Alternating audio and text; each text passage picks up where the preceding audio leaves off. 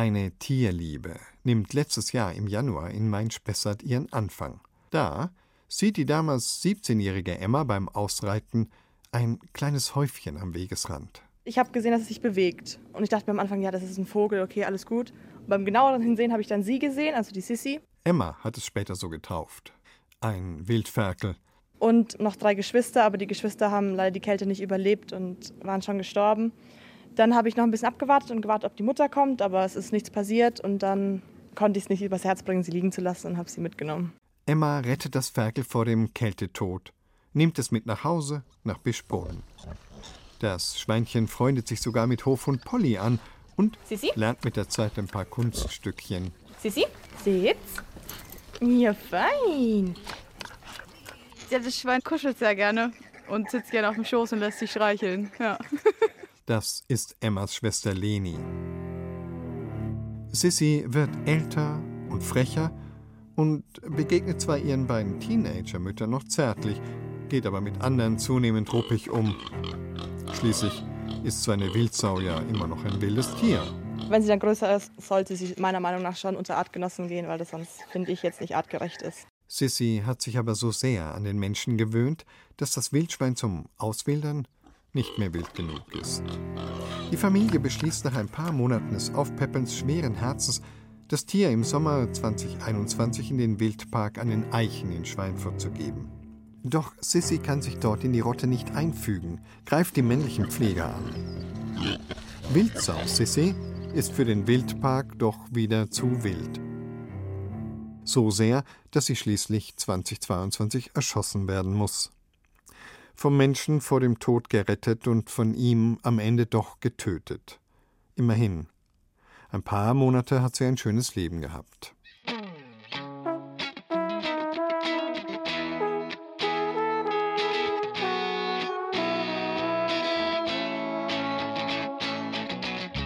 Die Geister, die ich rief, die werde ich nicht mehr los. Wenn der Mensch in die Natur eingreift, dann weiß er nicht immer, was das für Effekte hat, wie es ausgeht. Wir wollen Ihnen heute an Allerheiligen ganz verschiedene Geschichten erzählen von unvorhergesehenen Konsequenzen.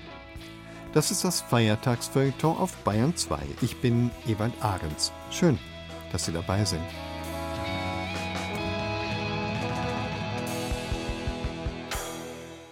Seit Tausenden von Jahren symbolisieren die Tauben den Heiligen Geist. Wenn man bei ihnen also vom Geist spricht, den man ruft, nun passt das ungewöhnlich gut. Tauben sind aber nicht nur Heilige, sondern auch Plagegeister. Nicht nur Venedig hat mit ihnen zu kämpfen, sondern auch viele deutsche Städte, in denen sie überhand genommen haben. Dabei gibt es Mittel und Wege, diese Geister, die wir selbst zur Nähe zum Menschen erzogen haben, auf anständige Weise wieder loszuwerden, oder besser gesagt, sie in Schach zu halten. In Augsburg gibt es seit Ende der 1990er ein Taubenmanagement, das inzwischen als Augsburger Modellschule gemacht hat. Doris Bimmer stellt es vor. Wenn man in Augsburg über den Rathausplatz schlendert, fällt es einem erstmal gar nicht auf, bis Sebastian Wertz darauf hinweist. Es sind nur sehr wenige Tauben unterwegs. Eine Stadt ganz ohne Tauben. Für ihn denkbar? Denkbar schon, aber ein ganzes Stück ärmer, weil die Taube ja den Himmel mitbelebt. Wir haben nicht nur die Tauben in der Stadt, wir haben Falken in der Stadt, wir haben Dohlen in der Stadt und vor allem äh, die Krähen. Sebastian Berz von der Alt-Augsburg-Gesellschaft widerlegt schon mit dieser Position eine weit verbreitete Annahme. Dass nämlich gerade diejenigen, die sich um den Erhalt alter Gebäude kümmern, besonders schlecht auf Tauben zu sprechen sind. Auf ihn trifft das rein gar nicht zu. Ein Erlebnis im sogenannten Fünffingerlesturm, einem Bauwerk aus dem 15. Jahrhundert, bleibt ihm immer im Gedächtnis. Er wollte dort vor einigen Jahren einen Termin mit dem Vogelschutz vorbereiten. Es ging um Nistplätze unter anderem für Dohlen, aber auch um ein Winterquartier für Fledermäuse. Und 14 Tage vor dem Termin mit den Herrschaften kam ich in den Turm und hatte einen Taubenschlag vorzufinden. Die Tauben hatten sich im zeitigen Frühjahr dort Zutritt verschafft und hatten dann schon die zweite Generation Tauben dort entwickelt, die dann sehr flauschig über den ganzen Boden hüpften und frische Nester bebrüteten. Mit tatkräftiger Unterstützung des Tierschutzvereins wurde er in den darauffolgenden Wochen zum Taubenfänger. Die Alttiere wurden ausquartiert, die Jungvögel an einen anderen Standort gebracht. Ich habe dann selber sogar Tauben fangen gelernt im Turm selber und in dem darauffolgenden Jahr saßen die Tauben immer noch um den Turm und wollten gerne ihren Turm zurückhaben. Da mussten wir natürlich dann leider sagen, das wollen wir nicht mehr haben. Da ist ein historisch sehr bedeutender Dachstuhl im Turm den wir gerne zeigen, der leidet natürlich durch den Taubenbesatz.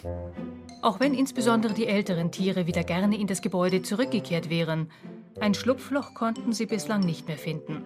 Der Fünffingerlisturm ist taubenfrei.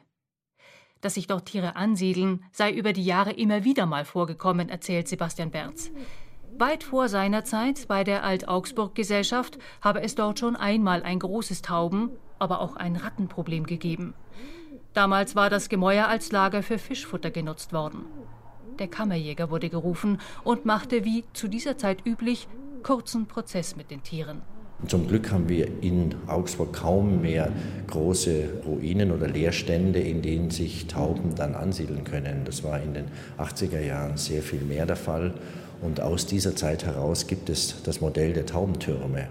Die Idee hinter dem Augsburger Stadttaubenmodell ist eigentlich denkbar einfach, wenn sie funktioniert. Und wenn es Menschen gibt, die sie unterstützen. Das Modell setzt auf betreute Taubenschläge, in denen die Tiere sich niederlassen sollen und dort mit Futter versorgt werden. Sie sollen einen attraktiven Lebensraum vorfinden und so die Stadt deutlich weniger verschmutzen. An mittlerweile 13 Orten sind in Augsburg spezielle Taubenhäuser errichtet worden. Mal stehen sie frei, mal befinden sie sich im Dachboden bestehender Gebäude. So auch im Augsburger Rathaus. Also der Taubenschlag ist einmal da oben, das Fenster ganz rechts, da fliegen sie rein und raus. Da gehen wir jetzt nach oben. Nathalie Gaugel vom Tierschutzverein Augsburg kennt den Weg nach oben in- und auswendig. Ziemlich staubig, aber die Tauben fühlen sich da sehr wohl. Ähm, hier geht's hoch. Es ist wie gesagt einfach nur der Dachboden, der ausgebaut wurde. Genau, Licht ist dann oben. Wir schauen bei den Standorten von den Taubenschlägen, dass die Tauben sich wirklich auch dort schon befinden. Also wir können jetzt nicht einen Taubenschlag in irgendein Gebäude bauen, 200 Meter entfernt von einem Hotspot, wo sich Tauben befinden, weil das werden sie nicht annehmen.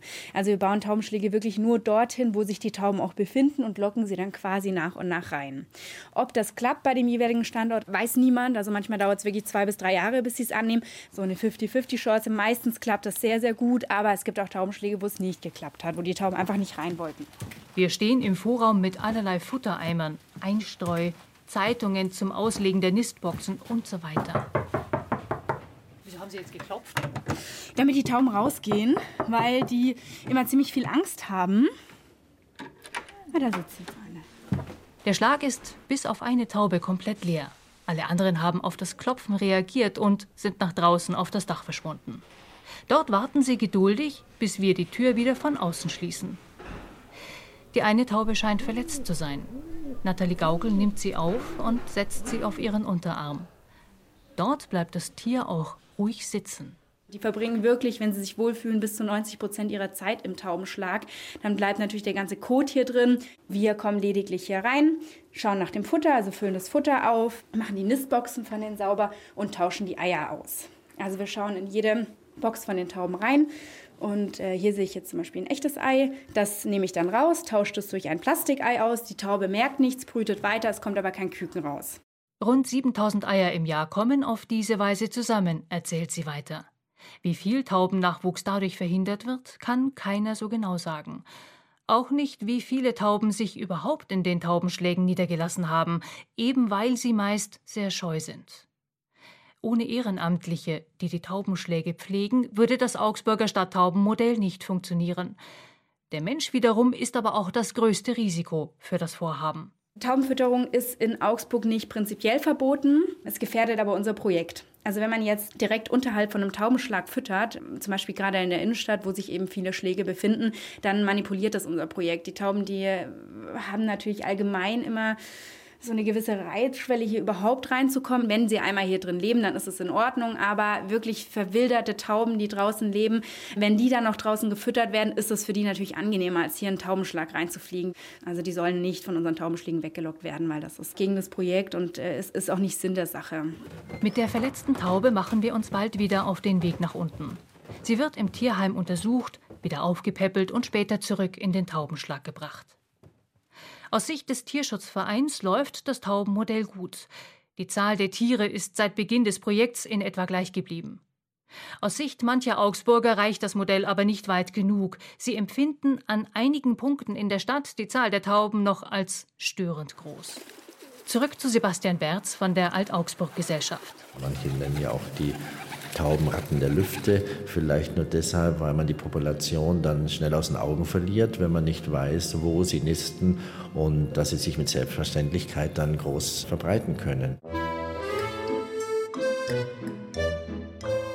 Spätestens seit den Wochen im Fünf-Fingerlist-Home vor vier Jahren hat sich seine Einstellung zu Tauben und sein Verständnis für die Tiere grundlegend gewandelt. Der Mensch betrachte Bauwerke wie den Fünf-Fingerlist-Home als Denkmal. Für die Taube sei es ein Felsen, auf dem sie nisten und brüten könne.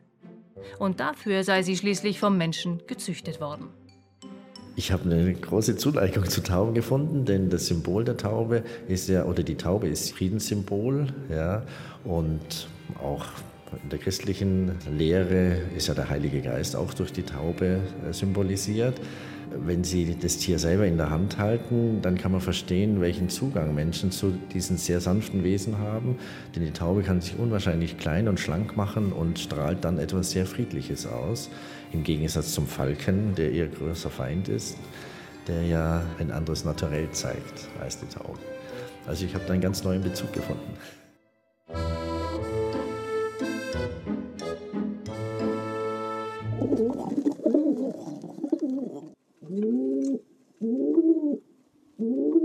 Wie Augsburg mit den Tauben klarkommt, hat Doris Bimmer für uns herausgefunden. Sie hören das Feiertagsfeuilleton der Zeit für Bayern auf Bayern 2. Allerheiligen ist nicht nur zufällig mit den Schauergeistern Halloweens verbunden. All Hallows Eve heißt der 31. Oktober eigentlich, der Vorabend zu Allerheiligen. Und deshalb passt es auch ganz wunderbar, wenn wir hier von einem, auf den ersten Blick, schaurigen Fund einer Leiche berichten. Denn auf den zweiten Blick handelt es sich um einen Glücksfall. Chris Baumann hat in einem nebligen Moor in Oberbayern im Landkreis Weilheim-Schongau mit dem 82-jährigen letzten lebenden Augenzeugen über diesen Tag gesprochen und über einen Geist, den keiner rief, den sich aber doch jeder erhalten wollte.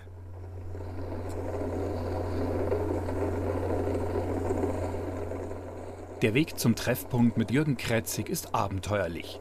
Auf einer geschotterten Privatstraße geht es knapp drei Kilometer durch Wald und das Moorgebiet. Er ist mittelgroß, hat graue Haare, ein freundliches Lächeln und trägt eine Brille. Zum Zeitpunkt der Entdeckung der Moorleiche war er 17 Jahre alt, ging in Weilheim aufs Gymnasium und arbeitete im Torfabbaugebiet, denn mein Vater war ein ehemaliger Berufssoldat, der stand auf dem Standpunkt, Ferien für meine drei Söhne sind nicht notwendig. Von den sechs Wochen Sommerferien haben wir neun Jahre lang, also meine ganze Zeit im Gymnasium, haben wir vier Wochen immer im Moor gearbeitet. Und so kam es auch, dass ich als Hilfsarbeiter auf diesem Bagger tätig war, zu dem Zeitpunkt, als wir die Leiche fanden. In seiner Hütte erzählt er mit leuchtenden Augen vom damaligen Fund. Das Wetter damals war für Juli nicht normal. Es war richtig bitterkalt. Es war neblig und äh, man sieht es ja auch noch auf den Fotos. Die Leute, die da waren, wir waren dick angezogen. Es war früh morgens. Wir waren in der Frühschicht. Drei Mann jeweils auf dem Bagger, der Baggerführer und zwei Helfer. Ich war einer der Helfer und als wir die Leiche fanden, war es früh am Morgen. Das Team stieß auf ein Stück Holz. Das ist durchaus normal in einem jungen Hochmoor, da dort sehr viele alte Wurzeln im Boden sind. Der Baggerführer Samuel Gunsch sagte zu Jürgen Kretzig: Jürgen, runter in die Grube, guck mal nach. Das bedeutet, dass man mit einem Grabscheit oder mit einem Spaten runter muss in diesen, ich sag mal, Torfsumpf, um dann eine Wurzel zu identifizieren und die dann irgendwie rauszumachen. Meistens macht man das zu zweit. Und bei der Gelegenheit haben wir eben dann gemerkt, dass wir etwas fanden, was eigentlich untypisch war. Wir haben nämlich ein Stück Holz gesehen, ein Brett. Sie wollten das Brett rausholen, haben zu zweit versucht, es hochzuwuchten, aber da haben wir gemerkt, es ist zu schwer. Also wir haben den Bagger erst mal fünf, sechs Meter zurückgesetzt und sind dann runter wieder in die Grube. Auch Herr Samuel Gunsch, der Baggerführer, der hat sich das angeguckt und hat dann nach oben gerufen. Um Gottes Willen, da liegt ja einer drin. Jürgen ruft den Alten an, wir brauchen hier Unterstützung. Der Alte war der Betriebsleiter Ludwig Kretzig, der Vater von Jürgen. Gesagt, getan. Das Erste, was Ludwig Kretzig sagte, war: Hier muss die Polizei her. Das ist ein Leichenfund. Die wurde kontaktiert und kam auch umgehend zur Fundstelle. Der Polizeichef der damaligen Wache in Schongau, ein Jagdfreund von Kretzig Senior, meinte nur: Ludwig, da sind wir nicht mehr zuständig. Dann wird sich die Regierung von Oberbayern mit so etwas auskennen und zuständig sein. Betriebsleiter Kretzig rief dort an. Wir haben hier offensichtlich eine Moorleiche gefunden. Die Antwort war unglaublich, denn der Gesprächspartner von der Regierung von Oberbayern sagte: da kann ich Ihnen auch nicht helfen. Hängen Sie sich das Ding doch einfach ins Wohnzimmer. Das tat Ludwig Kretzig zum Glück nicht. Sonst wäre ein historischer Fund verloren gegangen. Er war Vorsitzender des Bayerischen Torverbandes und hatte bei einem deutschlandweiten Treffen Dr. Karl Schlabo aus Neumünster getroffen. Der war Textilarchäologe und Leiter des dortigen Textilmuseums und meinte damals: Wenn Sie jemals in einem Ihrer Moore eine Leiche finden sollten, dann bitte sofort Kontakt mit mir aufnehmen, denn ich unternehme die weiteren notwendigen Maßnahmen. Die Anweisungen zum weiteren Vorgehen erfolgten telefonisch. Jürgen Kretzig und die anderen Arbeiter haben den Sarg ausgegraben. Der Sarg selber lag ungefähr so 50 cm, 60 cm unterhalb der Oberfläche des Moores. Und dann haben wir ihn aber im Torf liegen lassen und haben ihn mit Torf wieder zugedeckt. Wir haben also versucht, die Sauerstoffzufuhr so gering wie irgend möglich zu halten, denn die Leiche konnte ja deswegen nur über 600 Jahre überdauern, weil sie ohne Sauerstoff war und weil sie durch die Huminsäuren, die der Torf bildet, konserviert worden ist. Karl Schlabo aus Schleswig-Holstein war innerhalb von sechs Tagen mit einem Speziallaster am Fundort. Dieser war gefedert und hatte einen großen Bottich auf der Ladefläche. Mit Eichenlohe. Und der ganze Sarg, einschließlich der Leiche, wurde zunächst mal in diese Brühe reingelegt. Zur Konservierung, denn die Gefahr war ja groß, dass die Moorleiche durch den Sauerstoff, dem sie ausgesetzt war, in einen intensiven Zerwaltungsprozess übergeht und das wollte man verhindern. Jetzt wurde die Moorleiche nach Neumünster transportiert. Sie wurde die Frau von Peiting genannt. Daran, dass wir sie heute auch als die Moorleiche Rosalinde kennen, ist die Mutter von Jürgen Kretzig schuld. Jedem Gegenstand im Haus hat sie einen Namen gegeben. Die Gefriertruhe hieß Friedrich oder ein großer Granitstein, den mein Vater im Garten da angebracht hatte, der war der Sokrates. Beim Abendessen meinte Vater Kretzig, da ist ein Mann drin in dem Sarg mit den Stiefeln. Darauf sagte seine Frau, ja, dann nennt man Bobby, oder? Nach der Obduktion, Monate später, erfuhr Familie Kretzig, die Moorleiche ist eine Frau gewesen. Ja, also, das ist ja toll. Rosalinde. Rosalinde ist etwas Besonderes. Erstens gibt es in Bayern fast keine Moorleichen im Gegensatz zu Norddeutschland und zweitens ist es die einzige europäische Moorleiche, die in einem Sarg bestattet wurde. Die Moorleiche lag mit gekreuzten Unterarmen, also wie in einem christlichen Begräbnis, in diesem Sarg und das war eigentlich schon eine kleine Sensation. Dr. Karl Schlabo hat sie damals untersucht. Ursprünglich ging man davon aus, dass sie aus dem 8. bis 10. Jahrhundert stammte und schwanger war. Die Forschung schreitet immer weiter voran und heute ist man sich fast sicher, dass sie aus der Zeit 14. bis 15. Jahrhundert stammt. Zum einen wurde eine Analyse des Sargholzes vorgenommen, aber endgültige Klarheit schaffte eine erneute Probenentnahme aus der Leiche im Jahr 2007. Und vielleicht war sie gar nicht schwanger. Der etwas größere Bauch könnte auch durch Aufblähungen bei der Verwesung entstanden sein oder dadurch, dass sie gut genährt war. Rosalinde hat ihre Ernährung in den letzten Monaten vor dem Tod umgestellt. Dies könnte dann doch wieder auf eine Schwangerschaft hindeuten. Leider sind die 1957 obduzierten inneren Organe verschwunden und somit ist eine genauere Bestimmung nicht möglich. Es wird trotzdem immer noch an der Moorleiche geforscht. Der Fundort der Leiche wurde lange Zeit falsch angegeben. Peitings Bürgermeister Peter Ostenrieder. Man hat über viele Jahre gesagt, sie wurde im Schwarzleichmoor gefunden und es hat sich herausgestellt, das stimmt gar nicht. Das war einfach eine falsche Info, die damals halt notiert wurde, sondern es ist tatsächlich der sogenannte Weiter Filz. Und dass die Fundstelle auf Peitinger Flur war, stimmt so auch nicht.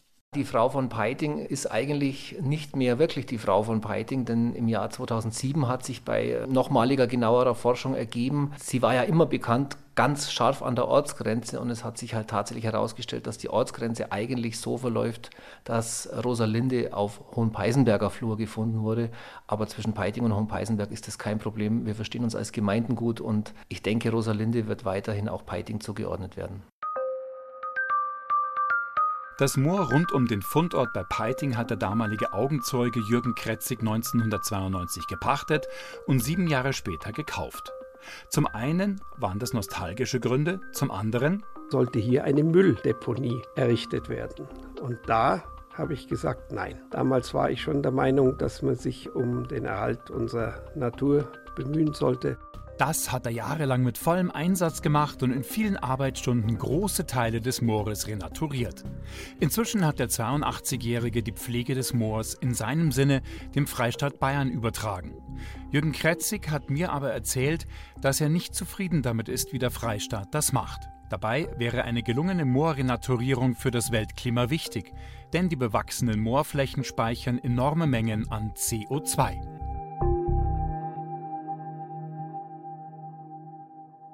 Chris Baumann hat sich mit Jürgen Kretzig über die Moorleiche von Peiting unterhalten. Lebende Tote. Das hat immer etwas Gruseliges. Im Fall von Rudolf Hess zum Beispiel, dessen Andenken rechte Gruppierungen über Jahrzehnte hinweg in Wunsiedel lebendig halten wollten. Bei den jährlichen Aufmärschen alter und neuer Nazis fühlt man sich manchmal wirklich an Zombies erinnert. Aber diesen Geistern, die sie sicher nicht gerufen hatten, stellten sich die Bürger Wunsiedels in den Weg. Markus Feulner berichtet seit über 20 Jahren aus Wunsiedel und erzählt uns, wie die Stadt überhaupt zum Pilgerort für die extremen Rechten wurde.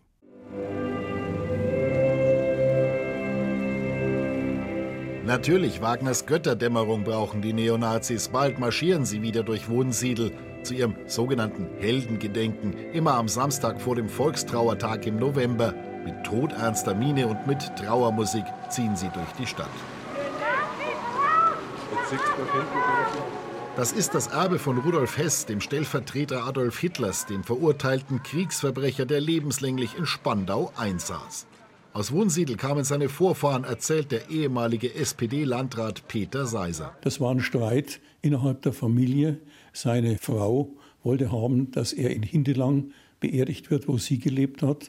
Und der Sohn wollte haben, dass in der Nähe von München, wo er gelebt hat, beigesetzt wird, falls die Leiche überhaupt freigegeben wird. Und Hess hat damals selber entschieden, ja, wenn ihr zwei euch nicht einigt, dann will ich in das Grab, in dem auch meine Eltern begraben sind. Und so kam überhaupt dann die Entscheidung oder die Frage, ob sie in Wunsiedel beerdigt werden oder nicht. Seiser schreibt an einer Geschichte Wunsiedels, ist seit Jahrzehnten in der evangelischen Gemeinde aktiv. Ich habe damals auch als Kirchenvorstand die Hand gehoben, dass Hess in Wunsiedel beerdigt werden darf, weil für mich war klar gewesen, jeder Mensch hat ein Recht auf Bestattung. Und wenn es der Wunsch ist, hier in dem Grab beigesetzt zu werden, dann kann das auch erfüllt werden.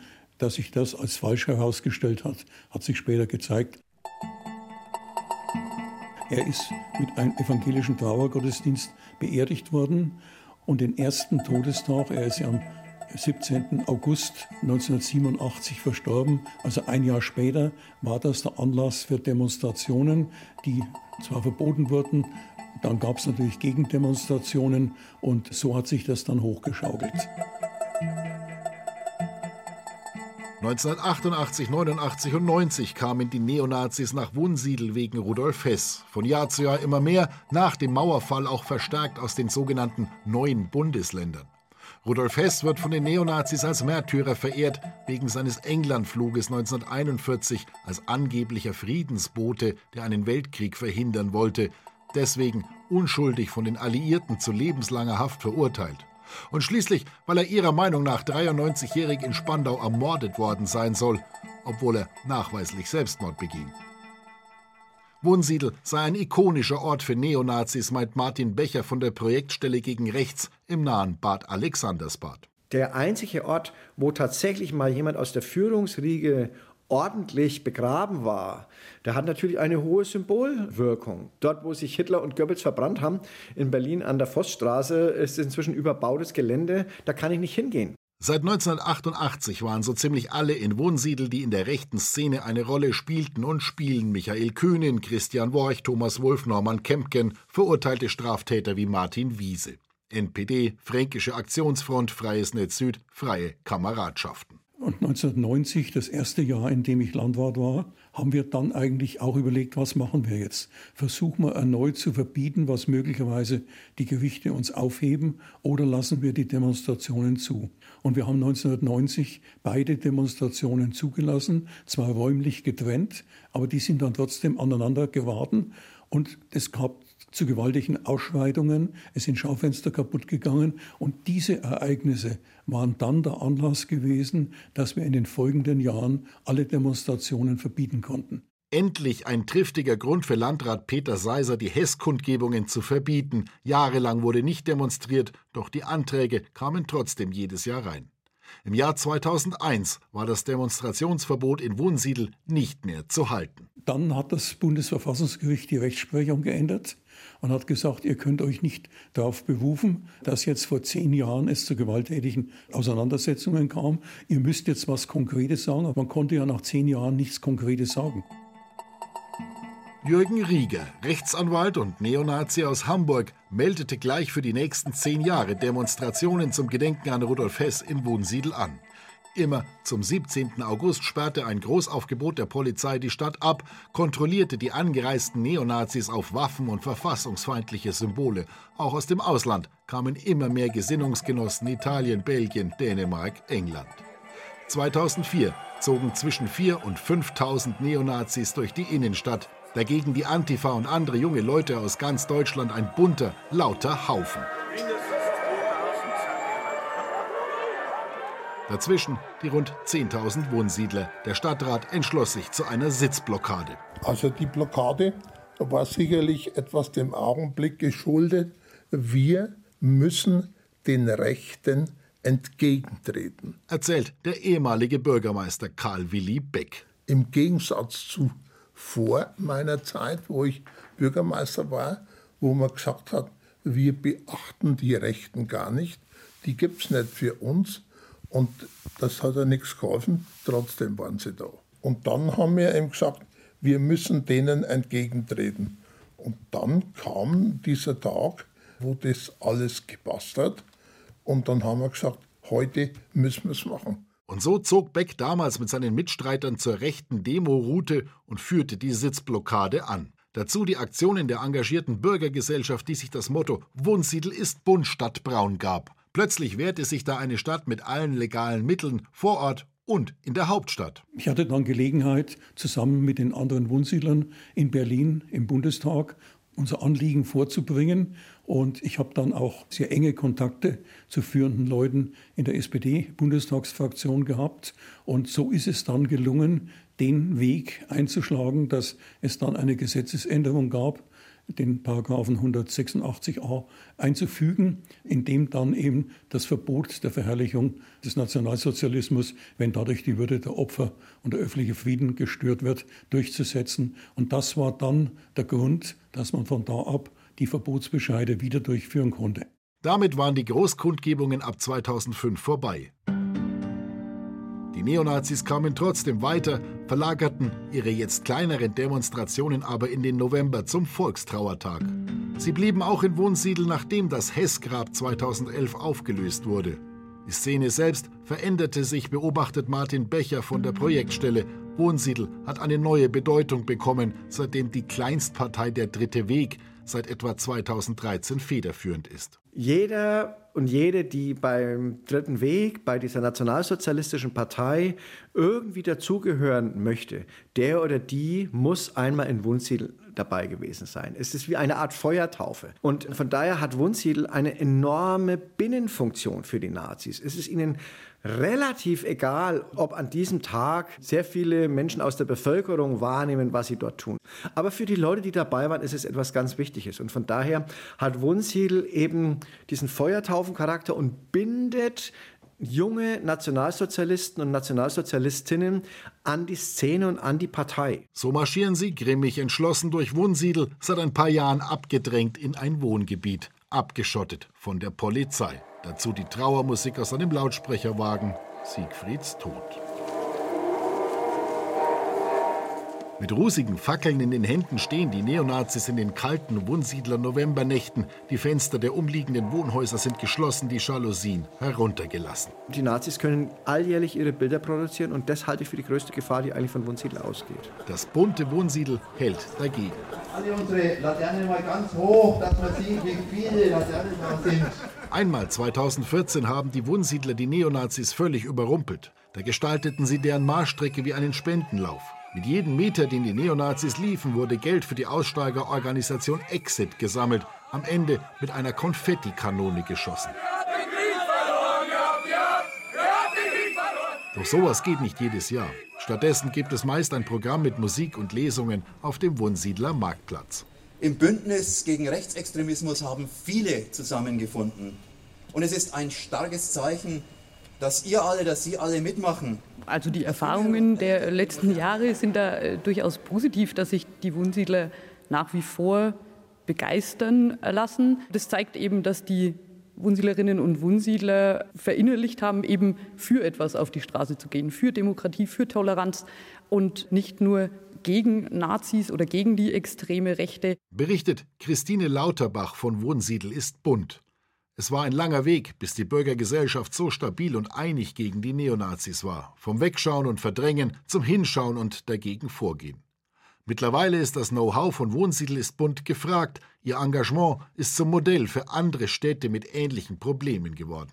Also werden Sie am 12. November wieder vereint auf dem Wunsiedler Marktplatz stehen, egal wie kalt und neblig es sein mag, bekräftigt die Sprecherin des Bündnisses Svenja Fassbinder. So lange, bis die Neonazis die Stadt wieder verlassen. Ich glaube, das können wir garantieren, dass wir, das Wohnsiedel des Bund immer da sein wird, wenn rechtsextreme Menschen hier Demonstrationen anmelden. Und auch sollte es mal den freudigen Tag geben und es wird kein extrem rechter Demozug mehr durch Wohnsiedel laufen, dann machen wir da einfach einen Wohnsiedler Feiertag draus. Markus Feulner über den rechten Spuk in Wunsiedel und wie mein Ende gemacht wurde. Am liebsten würde man in solchen Momenten ein Wort Bonhoeffers aufleuchten lassen, das auch im Kopf die bösen Geister vertreibt. Von guten Mächten wunderbar geborgen und ganz gewiss an jedem neuen Tag. Sie hören Bayern 2. Wir erzählen Ihnen in dieser Stunde ganz verschiedene Geschichten von Geistern, die man rief. Es ist ja aber mit den Geistern nicht immer so wie in Goethes Zauberlehrling. Man ruft sie manchmal gar nicht bewusst.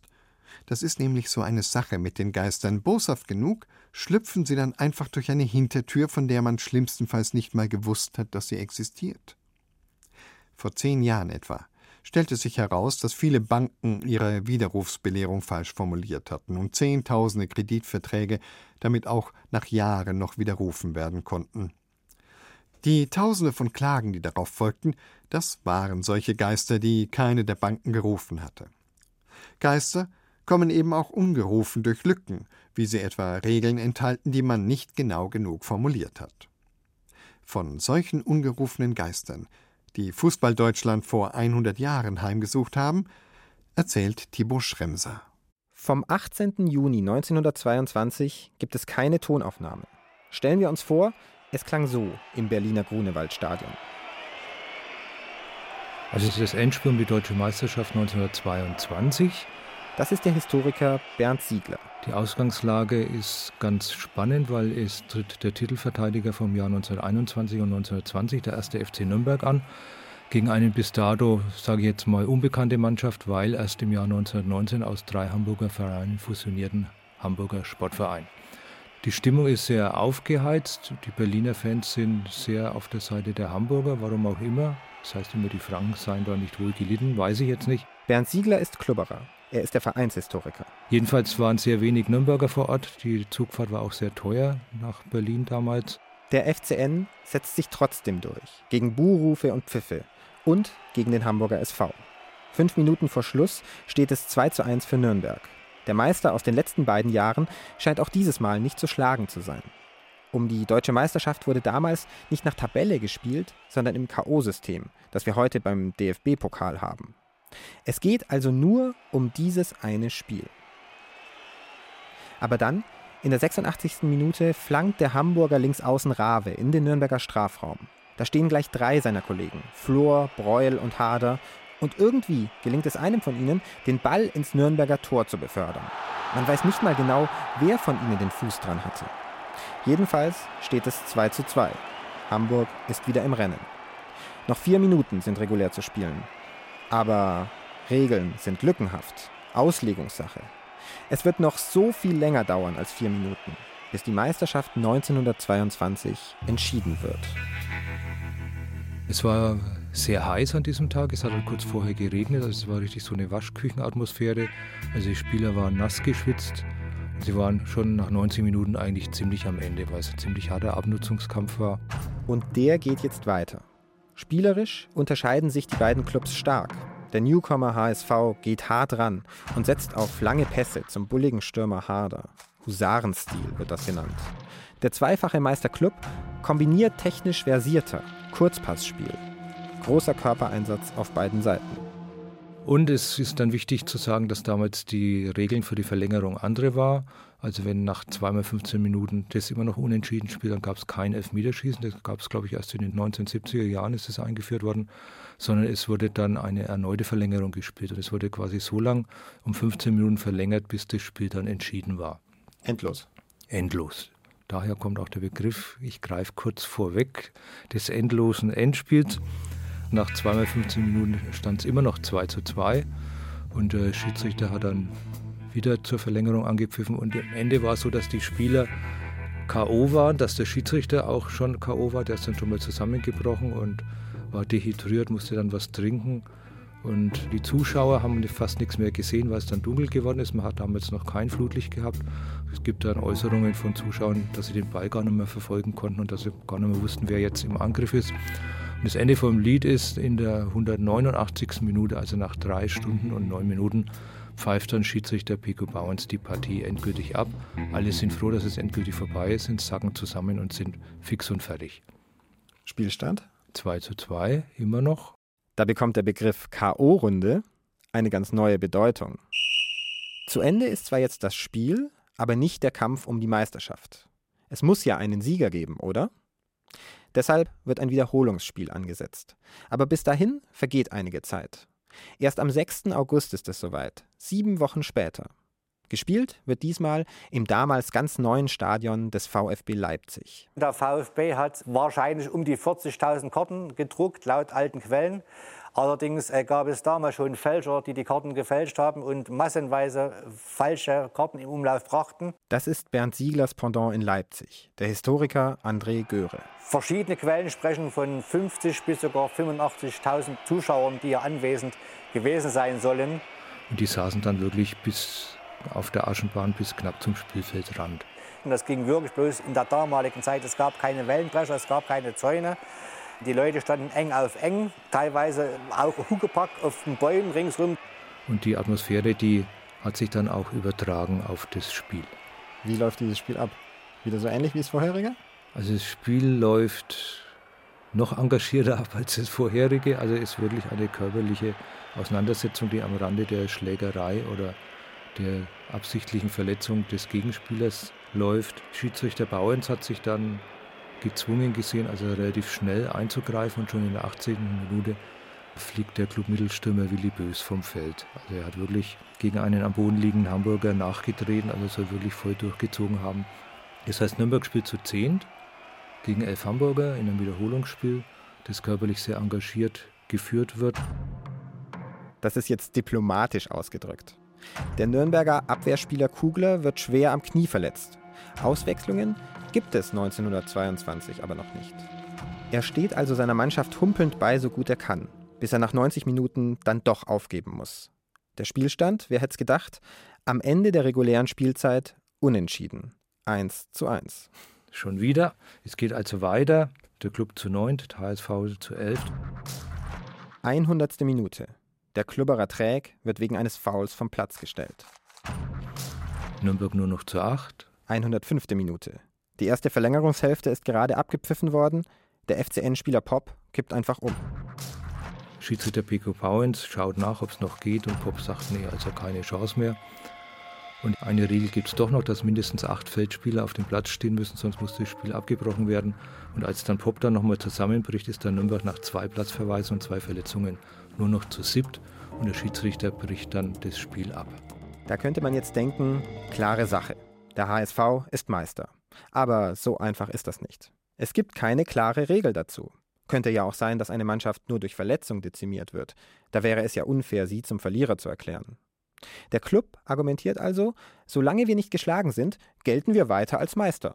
Wir behalten einfach den Titel vom letzten Jahr, bis es einen neuen Meister gibt. Hamburg sieht das natürlich anders.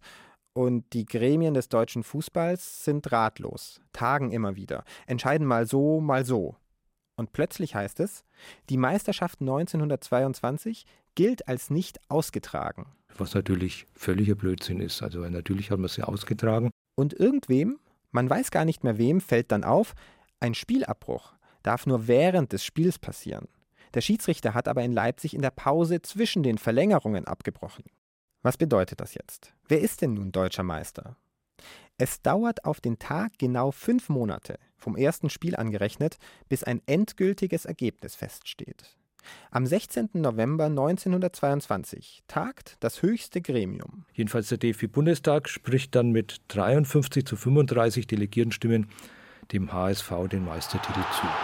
Aber stopp! Das ist nicht das endgültige Ergebnis. Nämlich wenige Minuten später steht ein HSV-Vorstandsmitglied auf und gibt eine historische Erklärung ab. Der Wortlaut lautet so, der HSV erhebt keinen Anspruch auf die diesjährige Meisterschaft. Es gibt also keinen Meister 1922. Warum Hamburg verzichtet, versteht damals niemand. Und man kann sich das auch heute noch fragen. Warum? Das ist eine gute Frage. Das ist auch auf Hamburger Seite nicht so richtig geklärt, aber ich glaube, das war ein Ausdruck der Fairness. Am Ende sind es wahrscheinlich beim Sport und anderswo nicht Regeln, die am wichtigsten sind, sondern Fairness. Menschliche Fairness. Tja, damals war Fußball noch Fußball. Thibaut Schremser berichtete von dem endlosen Endspiel zwischen Club und HSV vor 100 Jahren. Wir hingegen wollen unser Feiertagsfeuilleton jetzt zügig zu Ende bringen und all die Geister, die wir hier für Sie gerufen haben, zurück in ihre Löcher scheuchen. Wenn Sie sie allerdings selber nochmal rufen wollen, dann können Sie das in der ARD Audiothek tun, wo Sie die Zeit für Bayern als Podcast finden. Mein Name ist Ebert Ahrens und ich wünsche Ihnen einen geisterfreien Nachmittag an diesem Allerheiligen Tag.